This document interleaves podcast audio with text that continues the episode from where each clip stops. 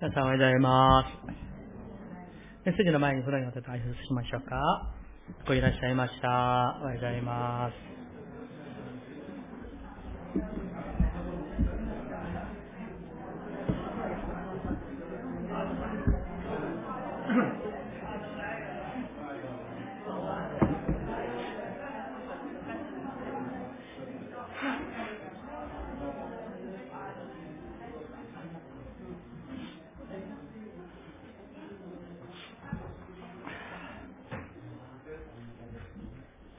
とうございます。一言、一言お祈りいたします。私にとどまりなさい。私もあなた方の中にとどまります。神様感謝します。私たちを世のもとにが置かれる前から定めてくださって、神の時に私たち一人一人をそれぞれのところから招いてくださって、召してくださって、神の救いの御手を、その差し伸ばされた主の救いの御手を握りしめて、応答できて救われたこと。すべては神様の恵みによるものです。その恵みによって私たちは日々生かされております。このように礼拝ができるこの恵みも主が信仰を与えてくださった恵み、また、私たちの生活や、あるいはこの社会国が守られて、信仰の自由が与えられていること、すべて本当に神の恵みです。しかし今世界を見渡してみる限り、多くの国々では信仰の自由がなくて、礼拝したくてもできない状況にいる多くの人々が世界中にいます。どうかし私たちが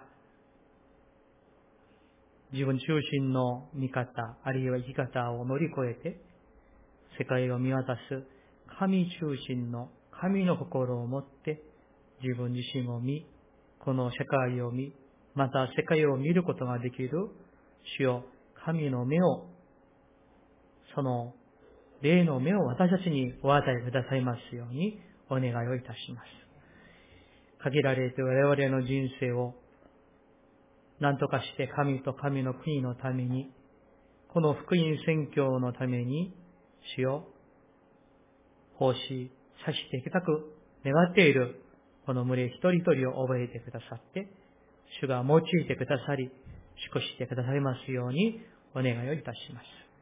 主よ今から神の御言葉に、神の御声に耳を傾けます。どうか自分自身を捨てて、ただ神様中心に神の声だけを主を聞き入れる、聞き従う時としてくださいますように。私たちの霊を清めて清めて精霊で満たして油注いでくださいますようにお願いいたします。見てに委ねます神様はどうぞ神様ご自身がお語りくださいますように、悟る心を与えてくださいますように、イエス様の皆によってお祈りいたします。アーメン。ね、感謝します。ヨハネの福音書のメッセージが続いております。もう44回目。今日は15章に入りました。えータイトルは、イエスにとどまる歩み方。イエスにとどまる歩み方でございます。えー、まだイエス様が弟子たちと杉越の日、そのいわゆる最後の晩餐のあの時の話がまだ続いているんですね。うん、ヨハネは前も申し上げましたように、ヨハネはその時のイエス様のお話、まあ、教えというか講話を、とても、あの、詳しく、もう全部かのように、あの、記しているんですね。その流れの中で、十字架を前にしている中で、この、私は誠の葡萄の木であり、私の父は農夫ですという、この例えによるお話が、教えが語られたという、このね、全体の流れをね、皆さん、あの、キャッチしていただいて、その踏まえての今日の御言葉をまず見ていきたいと思います。えまず神様はイスラエル人に一番親しみのあるブドウの木として例えを話されました。もしイエス様が日本でお生まれになったら、私は誠の何々木とおっしゃったんですかね。日本人に一番親しみのある木は、実がある木は何がありますか？ないですか？柿桜は親しみあるんだけど、実がない。まあ、あるはあるんですけどね、小さいけどね。まあ、いるにしても、このお話を聞いている弟子たちは強くね、あの、こうリアルに親しみがあって、わかりやすいわけなんです。ああ、なるほど。で、農夫が何をするの？何をするか。その枝からブドウというその房がどういうふうに結ばれるかをよく知っているわけなんですね。そこで、まずイエス様が第一声として語られた言葉が二節なんです。二節、もう一度一緒に読みたいと思います。二節、三、はい。私の枝で実を結ばない者は皆、父がそれを取り除き、実を結ぶ者は皆、もっと多く実を結ぶために、刈り込みをなさいます。実はこのね、大体私たちは一節から四節に飛びますね、大体。で、この二節をまずイエス様が語られたことを見るならば、実はちょっと、あの、ショックなんですね。私の枝なんですよ。うん。別の枝ではない。私の枝だから、ブドウの木につながっている枝なんですね。うん。ところがその枝なんだけれども、実を結ばない枝もあるということですね。その枝は、皆、父が、つまり農夫が、それを取り除かれるということなんです。そして、実を結ばないものは、そのね、実を結ばない枝ですね。あ失礼しました。実を結ぶものは、で、実を結ぶ枝がある。実を結ばない枝がある。どっちも、ブドウの木であるイエス様につながっている枝でもある。ところが、その実を結ばない枝は取り除いて、実を結ぶものがもっと多く実を結ぶために、刈り込みをなさるという話。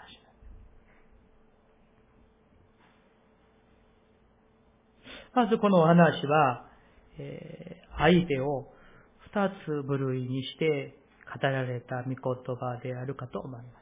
一つの部類は、いわゆる、え、パリサイ人、あるいは立法学者のように、自分たちは神のものなんだ。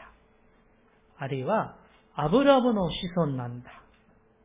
選ばれた先民なんだ。という特権意識を持って、宗教儀式は行っているんですけれども、彼らには、誠の信仰という身がない。あるいは、愛を行う身がない。あるいは、善を行う身がない。ということですね。で、イエス様がよくね、皆さんよく知られている、先週の CS のメッセージでもありましたけれども、良きサマリア人の例え話、皆さんご存知でしょう。ね。えー、ある人が強盗にね、あの、犯されて、えー、死にかけていた、半殺しにされていた。そこに、まず祭司が通る。でも、通り過ぎてしまう。何の処置も手当てもしない。その後はレビ人がまたね、通り。また彼もね、知らんぶりをして行ってしまった。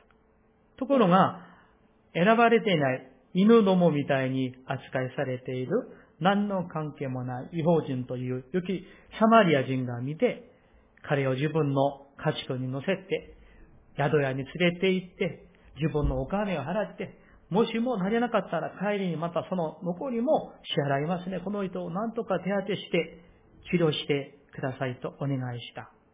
ということと、実はこの2節が繋がっているメッセージではないでしょう。では、私たちは立法者でもない、書記官でもない、ユダヤ人でもない、私たちにこれはどういうふうにね、捉えて、当てはめていくべきなんでしょうか。というのは、今日の御言葉、メッセージのタイトルにありますように、イエスにとどまる歩み方というのは、私たちが神様を正しく知って、そしてその神様を正しく信じて、誠の信者となるということであります。そして信じる信仰による実を結ぶということであります。ただ、どこかの塾に、あるいは文化センターに行くように、通いの信者ではなく、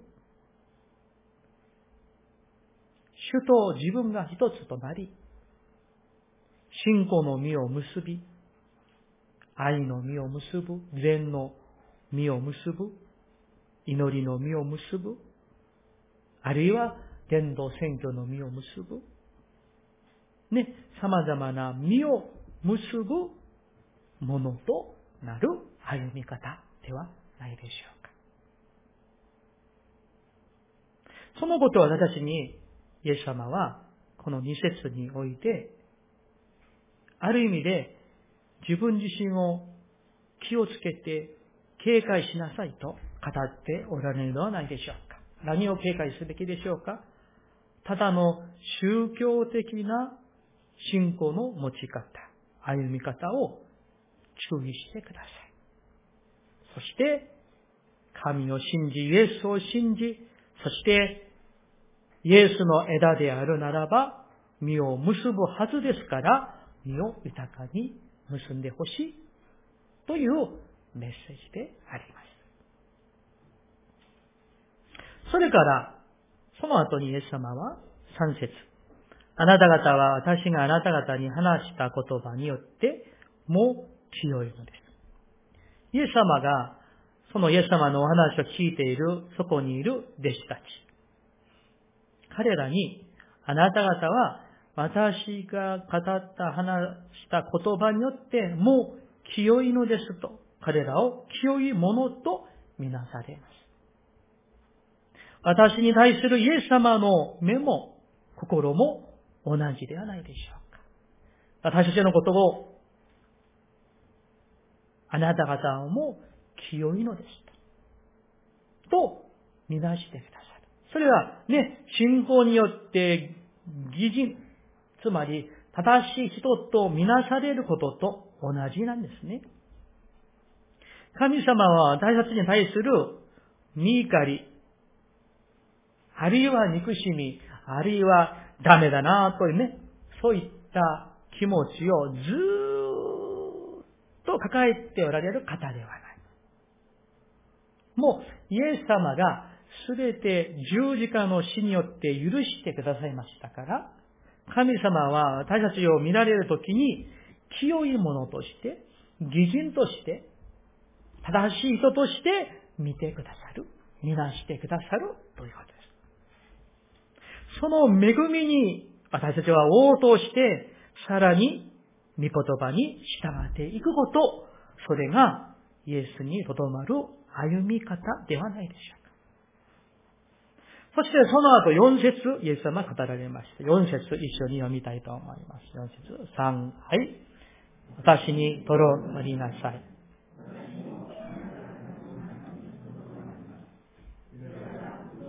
木に続いていなければ、枝だけでは実を結ぶことができません。同様に、あなた方も私にとどまっていなければ、実を結ぶことはできません。アーメン。ね、よく愛されて暗唱される数ですけれども、ここに、イエス様は私たちに二つのメッセージを語っておられる。一つは、とどまるということ。イエスにとどまるということ。それからもう一つは、身を結ぶことです。この二つをイエス様は、もう、なんと言ってもいいね、同じ重みを持って語っておられる。皆さん、私たちがですね、あの、あの、人とこう、話し合うときも、そういうことがあったりするんですけれども、まあ自分が聞きたいことだけ聞いて、そして聞きたくないことは、あの、聞き漏らす、聞き流してしまうことがあったりしませんか、皆さん？たまにですね、あの、ハンナから注意される。まあ、いないんですけどね。注意される。あなた、私が言ったことの中で一部しか覚えてなくて、他は全部捨てている、みたいにですね、あの、聞き流してるんですか？と聞かれることがありますけど、皆さんいかがでしょうか？ところが大事なのは、神様のメッセージを、神の声を、あるいは聖書を読むときに、私たちは、まあ、たまにかもしれませんが、自分が読みたい御言葉だけ、あるいは取りたい御言葉だけ、あるいは自分に気に入る御言葉だけ、あるいは自分に今欲しい御言葉だけを聞き取ってしまいがちじゃないでしょうか。ところがですね、そうなることが重なって重なって重なってずっとそのまま行くとですね、実は神の声を聞くことができなくなってしまうんです。そして、もう自分が聞きたいメッセージだけ、こうね、聞いてしまう。そして他は受け取らなくなってしまう。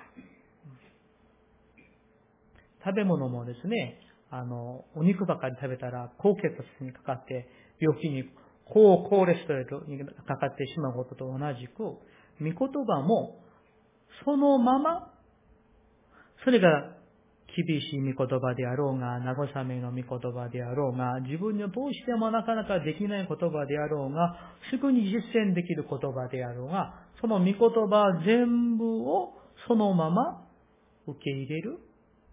その訓練も実は私たちはしなければならないと思います。そのためには自己中心的な考え方を捨てて、神中心のこの思考訓練をさらにやっていくことであります。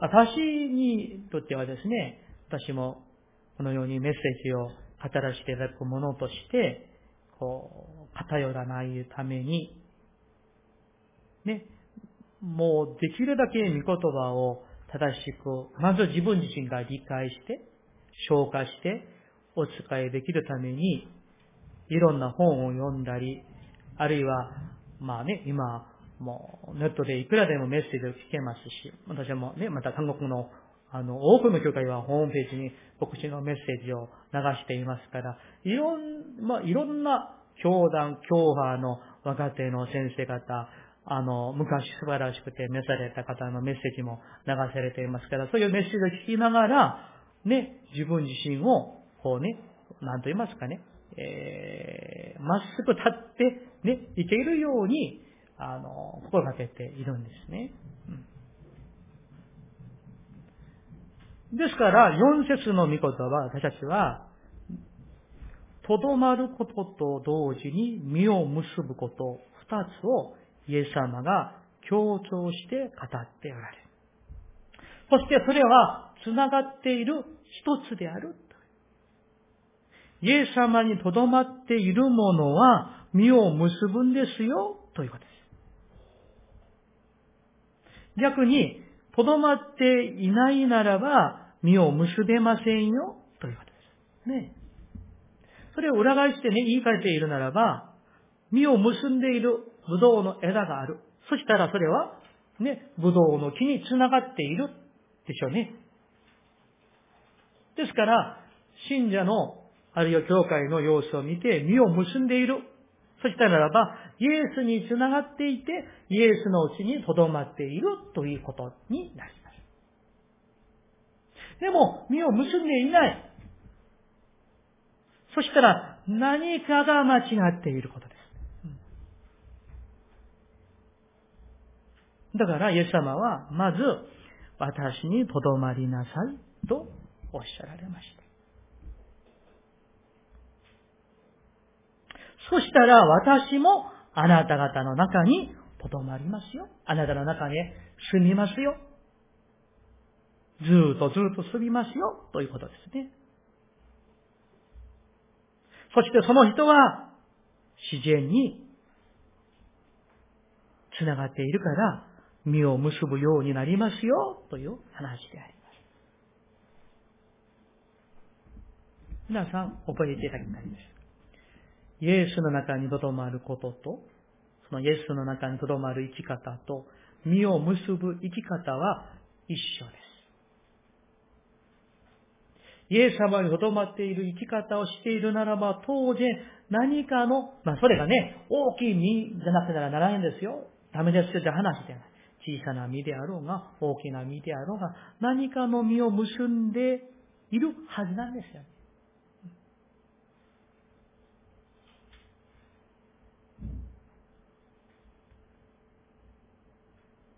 皆さんいかがでしょうか？今までの私も含めて我々の信仰の歩みが何年あるいは何十年になっていらっしゃるかとは思いますけれども、我々の歩みを通して、神に喜ばれる実を結んで来られたんでしょう。多くの実を結んで、そして多くの人々が私たちのところに来て、その実を食べて、その人々も喜んでいる歩み方をして来られたんでしょうか。そういうふうな歩み方でありたいですね。だからといって、立派な人間になりなさいという話ではないですよ。失敗だらけであっても、崖だらけであっても、主は我々を成長させてくださる。そして、イエス様の満ち満ちた御丈まで私たちを達するようにと主が導いて、成長して、養ってくださる。と一箇所で聖書を開きたいと思います。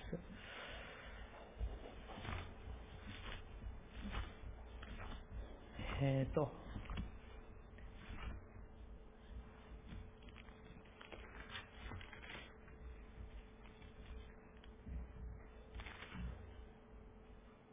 エペソビトへの手紙3章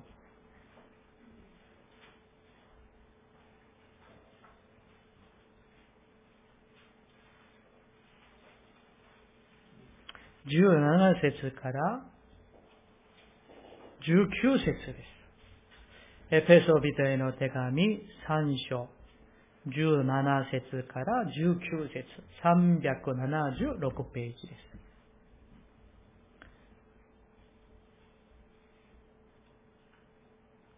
さあ、それでは17と18私が読みますので、19はみんなで一緒に読みたいと思います。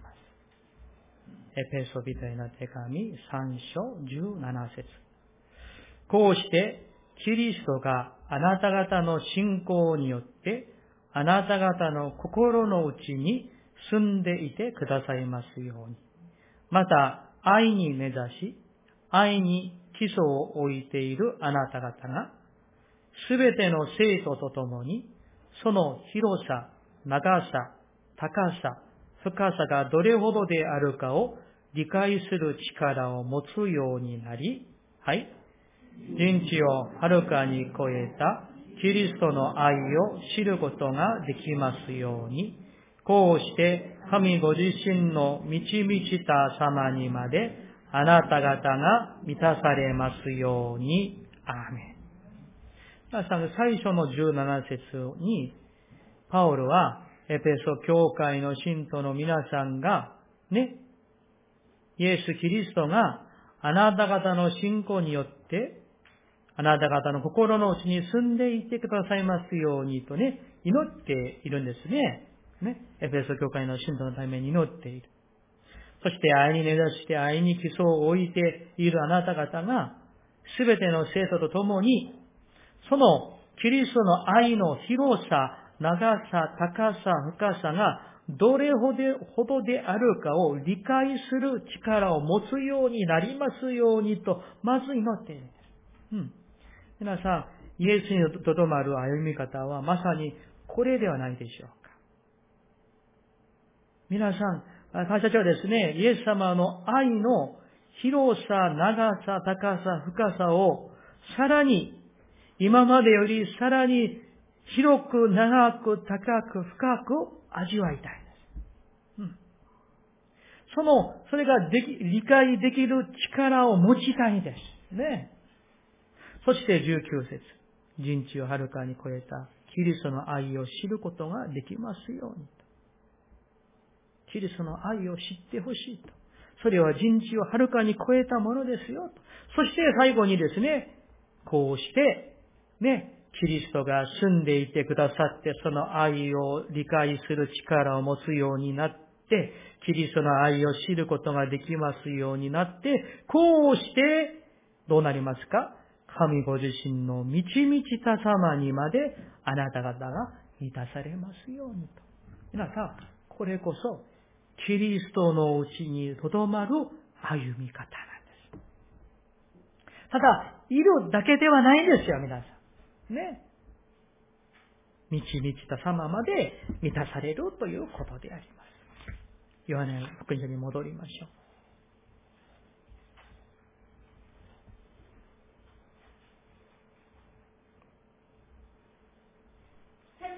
今日はその中で、身を結ぶ生き方、歩み方、まあ、聖書から福音書だけでもね、たくさんの数をね、あの、お話しできるかと思いますけれども、その中の一つだけお話ししたいと思います。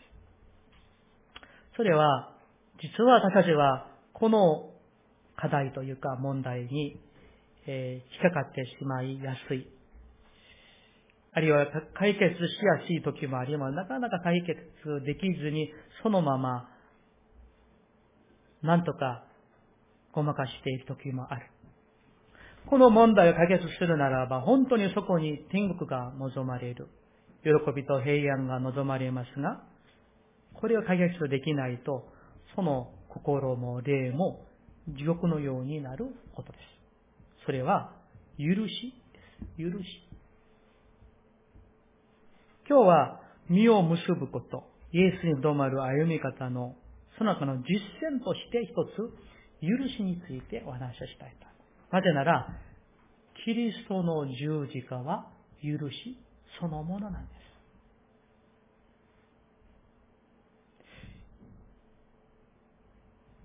許され、許されない私たちが、何の値もない私たちが、また神の恵みによって、すべて許されたですね。それが十字架なんです。それがキリストの愛なんです。ですから、聖書の至るところで、イエス様だけではなく、弟子たちも、使徒パウロも許すことを私たちに命じているんじゃないでしょうか。皆さん、私たちがなぜ人のミスしたこと、あるいはちょっと嫌なこと、あるいは自分に本当に何かの実際にね、被害がね、あったことを、私たちは神を、この十字架を、キリストの罪許しのあの恵みに預かっているものとして、なぜ私たちは許さなければならない。まず一つは、自分自身が生きるためなんです。自分の霊と魂と体が生きるためなんです。許さない気持ちをずっと抱えていたことがありますか？皆さんないでしょうか？そういった許さない、許せない気持ち。それが憎しみになり、恨みになり、憤りになる。それを、まあね、実際に被害を受けたとしても、それをずっと抱えているならば、いつの間にか、その許さない気持ち、憎しみ、恨みによって、自分で自分自身を害させることになる。そしてそれがさらには神様との関係をダメにしてしまうことになります。私、若い時に一つの経験をしたことがあります。大学3年生の時に、あの、まあ、日本語が専門でしたから、秋の学祭で日本語の劇をするんですね。演劇をする。で、その時に私が、なぜか、あの、その劇の演出が、回って回って私に、あの、やってきました。えー、あの時のタイトルを未だに覚えてますけど、天国の椅子というみたいな、ね、タイトル。内容は全然キリスト教とは関係のない、あの、ものでしたけれども、そのメンバーたちが、まあ、15人ぐらいいたんでしょうかね。彼らと最初はうまくいったんですけれども、行けば行くほど、もう彼らが私1対15みたいにですね、もう集団的にいじめられていて、えー、もう指導しても受けようとしない。あの、もう嫌われている。ね、本当にその演出がとてもしんどかったんですね。えー、それで、まあ、特に私が悪いことをしているわけではありませんが、それで、まあ、少し嫌だなと気持ちがどんどんどんどん、あの、大きくなって、もう大嫌い、そしてもう、あの、憎しみにも燃えて燃えて、恨みに燃えてですね、まあ、あの、それで、えー、その前からずっと、あの、若い時に家も、あの、持っていましたけれど、その家がもっとひどくなってですね、もう、あの、なかなか食事もまともにできない。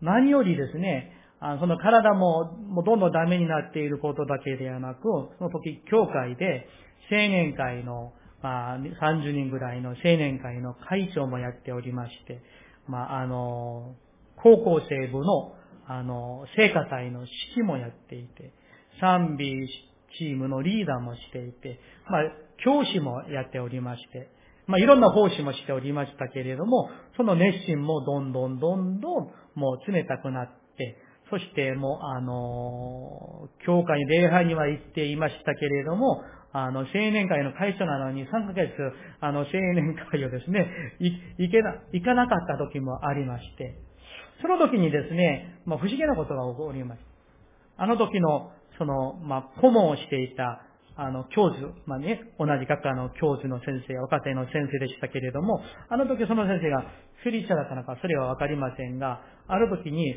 まるで私の心をですね、もう、あの、こう、見通しているかのように、その、教授がある日ね、あの、その、え、練習している休憩の時間に、え、私にこういうふうに言いましたね。え、あなたの自分の平安のために、憎しみをずっと持ってはあかんですよ。と、まあ、一言ね、まあ、そう言われた。で、もう、あの、その先生に相談したこともないんですよ。実は先生、もうしんどいですね。相談したこともないのに、もう、もう見つかれ、されているかのようにですね、ところがそのお声が、神様からのお声のように私には聞こえたんですね。クリチャンでしたから。それで、振り返ってみ、その日ですね、あの、ソウルからインチョン家に帰る電車の中で自分自身のことを振り返ってみるならば、本当に自分の心に抱いていたあの許さない気持ち、もう怒り、あるいは恨み、憎しみで、自分の魂が、霊が、もう荒れされてしまっていることが、すごくね、もうズタズタにされている、されているような自分自身が見えてきた。そして、帰りの電車の中でですね、あの、祈りながら書いたことがある。そしたらその後、もう自分も神の前に、あの、悔い改めて、そして、あの、彼らを、ね、何と言いますかね、こうね、抱くことができる、ま、受け入れることができるようになって、不思議にそこから私の心が触ってから無事にですね、あの、その学祭で演劇を2回やって、2回目が終わった夜ですね、最後の、その、あの、まあ、の、その、者たちが来て挨拶するんですね。で、私の最後が、最後の自分の挨拶の時に私は、バンチャーイとね したことがありました。皆さん、私たちが神様を愛していますと、聖書読み、賛美歌を歌っていて、でも、もしも心の中に誰かを恨んでいる、憎んでいる、許していない。そしたならば、その賛美であろうが、言葉であろうが、あるいは牧師のメッセージであろうが、それは偽りであるということであります。イエス様が語られました。目に見える兄弟も愛さない者がどうして目に見えない神を愛することができるでしょうか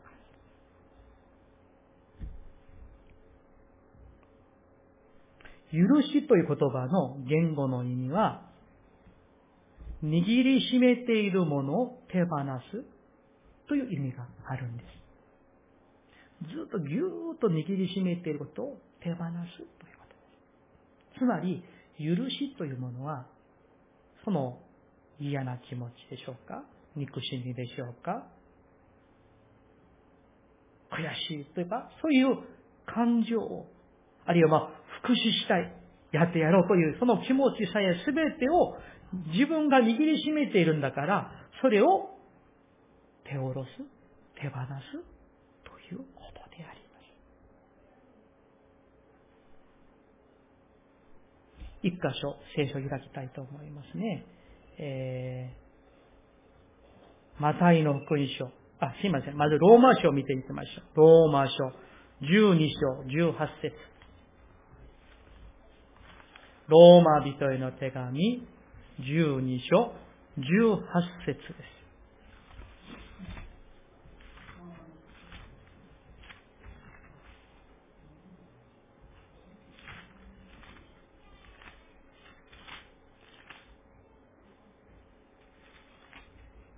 よろしいですか、えー、ローマ人の手紙12章18節309ページです。ご一緒に。はい。あなた方は自分に関する限り、すべての人と平和を保ちなさい。うん。18節だけでいいです。そうなんですね。自分に関する限り、すべての人と平和を保ちなさいと語られました。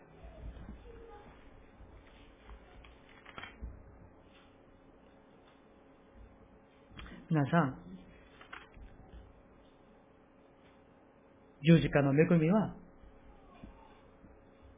私たちの罪を主が忘れてしまってくださった。すべても帳消しにされたということなんです。旧約聖書に一つの素晴らしい神の許しの恵みのストーリーに書かれています。一箇所ね、聖書を開きたいと思います。えー、旧約聖書の、えー、第二歴代史と開きました。第2歴代史33章です。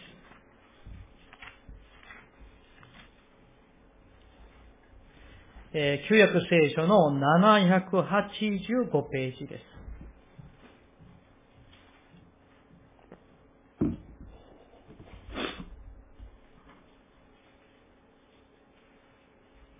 旧約聖書の785ページ、第2歴代史33章です。さあ、その一節を見ますと、マナセという王様の名前が出てきます。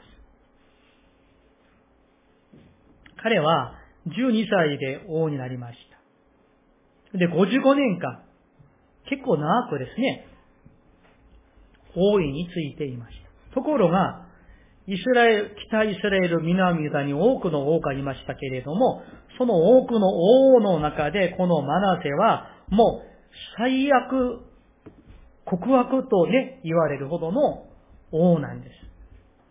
彼はどんなことをしたんでしょうか ?2 節見たら、彼は主がイスラエル人の前から追い払われた違法の民の忌み嫌うべき習わしを真似て、主の目の前に悪を行いました。そして、父、ヒゼキヤが取り壊した高きところ、これは偶像のところですね。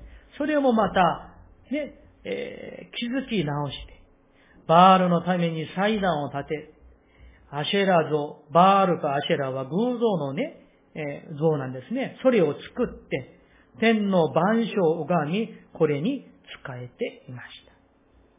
それだけで、ね、6節ご覧ください。また彼は、ベン・ヒノムの谷で、自分の子供たちに塩マカをくぐらせて、牧戦をして、まじないをして、そして呪術を行い、霊媒や口寄せをして、主の目の前に悪を行い、主の怒りを引き起こした。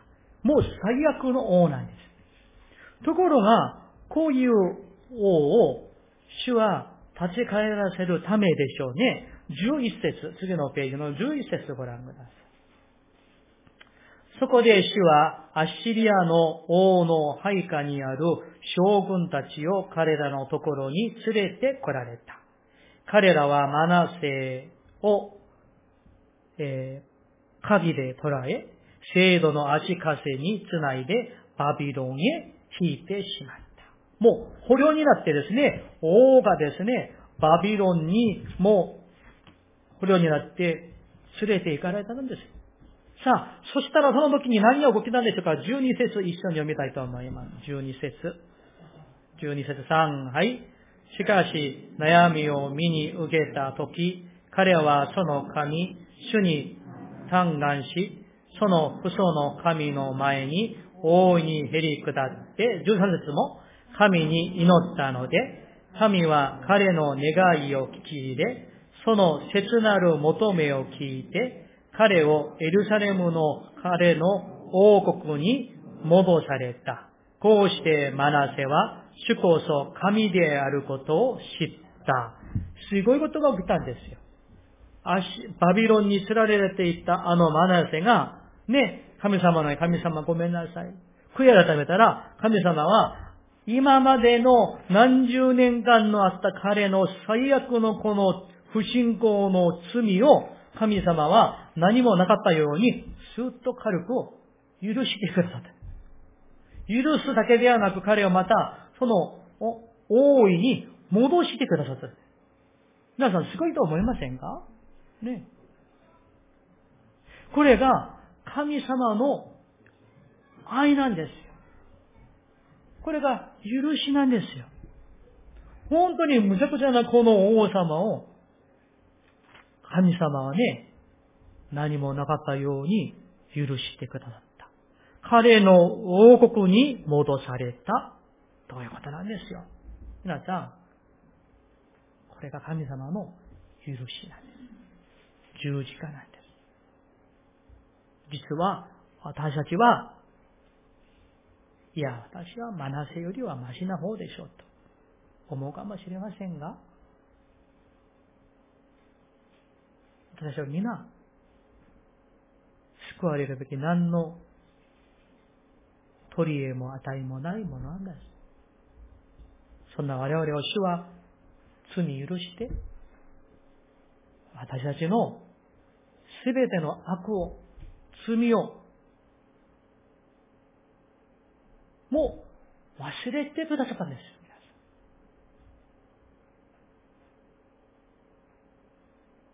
私はですね、あの、進学校に入るあの頃から、一つ、まあ、個人的に神様に祈っていることがありますね。大体人間は自分によくしてくれたことは、まあまあ覚えてるんだけど、悪くしてくれたことはずっと鮮明に 覚えたくなるような人間のこの悪いなんとかがあるんですよね。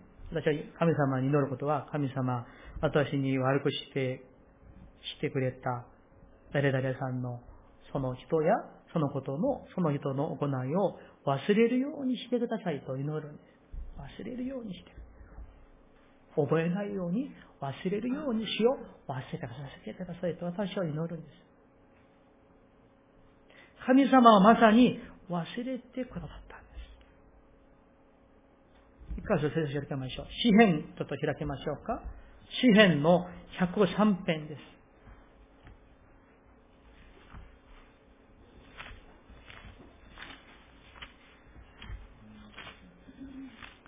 詩編103編。私の聖書では1008ページです。103編の8節から13節までです。よろしいですか？しばらく読みますね。8節ご覧ください。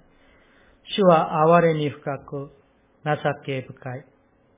怒るのに遅く、恵み豊かである。主は絶えず争ってはおられない。いつまでも怒ってはおられない。私たちの罪に従って私たちを扱うことをせず、私たちの咎に従って私たちに報いることもない。天が地上はるかに高いように、見恵みは主を恐れる者の上に大きい。12と13一緒に読みましょう。はい。東が西から遠く離れているように、私たちの背きの罪を私たちから遠く離される。父がその子の憐れむように、主はご自分を恐れる者を憐れまれる。アーメンここの12節、よく注目してご覧ください。東が西から遠く離れているように、私たちの背きの罪を私から遠く離される。遠く離して、もう捨てて、なかったことにしてくださる。ね。もう一箇所開きましょう。イザヤ書43章25節です。イザヤ書第43章25節1196ページです。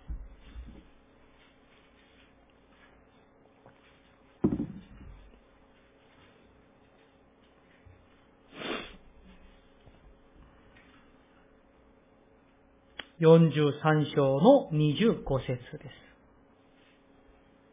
1196ページ。ご一緒に読みましょう。はい。私、この私は、私自身のために、あなたの背きの罪を拭い去り、もうあなたの罪を思い出さない。アーメン。アーメンですか、皆さん。これが、十字架の許しであって、私たちが持つべき歩み方こそ許しなんです。許しこそ愛ですから。愛こそ許しだからなんです。東が西から遠くように罪を話される。もうあなたの罪を思い出さないと神様はそうしてくださっておられるんですね。そうなんです。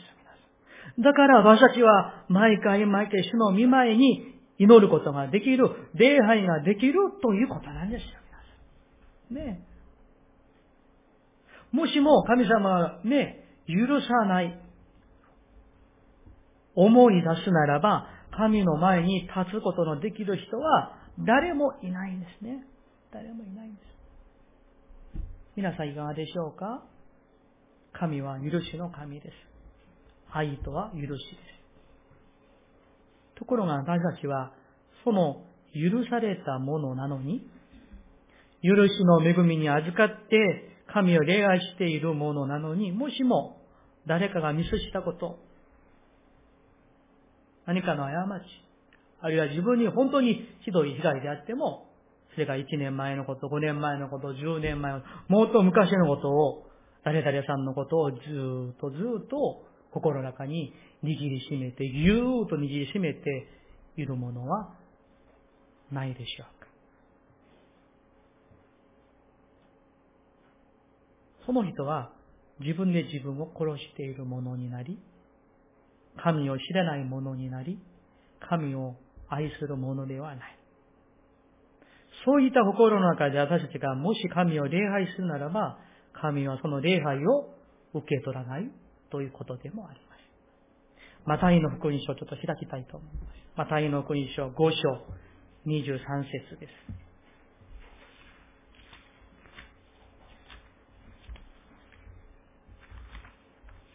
マタイの福音書5章23節24節です。新約の7ページです。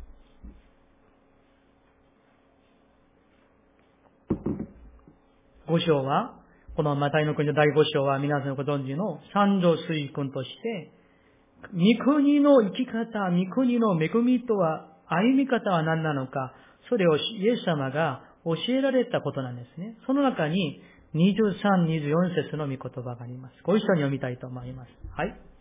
だから、祭壇の上に備え物を捧げようとしているとき、もし兄弟に恨まれていることをそこで思い出したなら、備え物はそこに祭壇の前に置いたままにして出て行って、まずあなたの兄弟と仲直りをしなさい。それから来て、その備え物を捧げなさい。アメン。皆さん、聖書のお言葉は、その通りに実践しなければならないんです。十字架は許しです。十字架は愛です。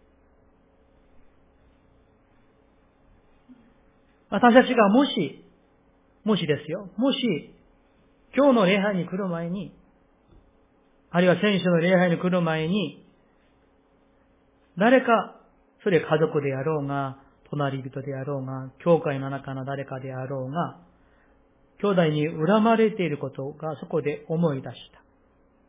出会い始まる前ですよ。ね。あるいは誰かをもう憎んでいる。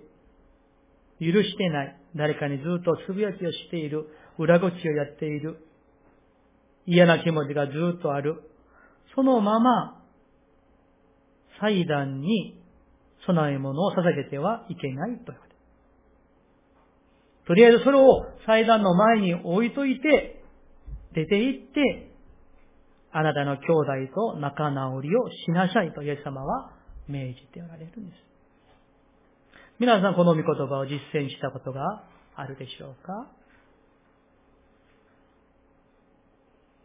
それから来て、その備え物を捧げなさいと語られたんです。ね。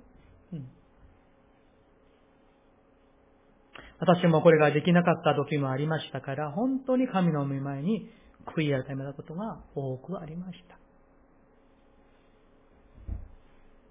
皆さん覚えていてください。私たちがイエスの中に、イエスのうちに留まっているならば、枝であるならば、どんどんどんどん愛するように変えられるはずで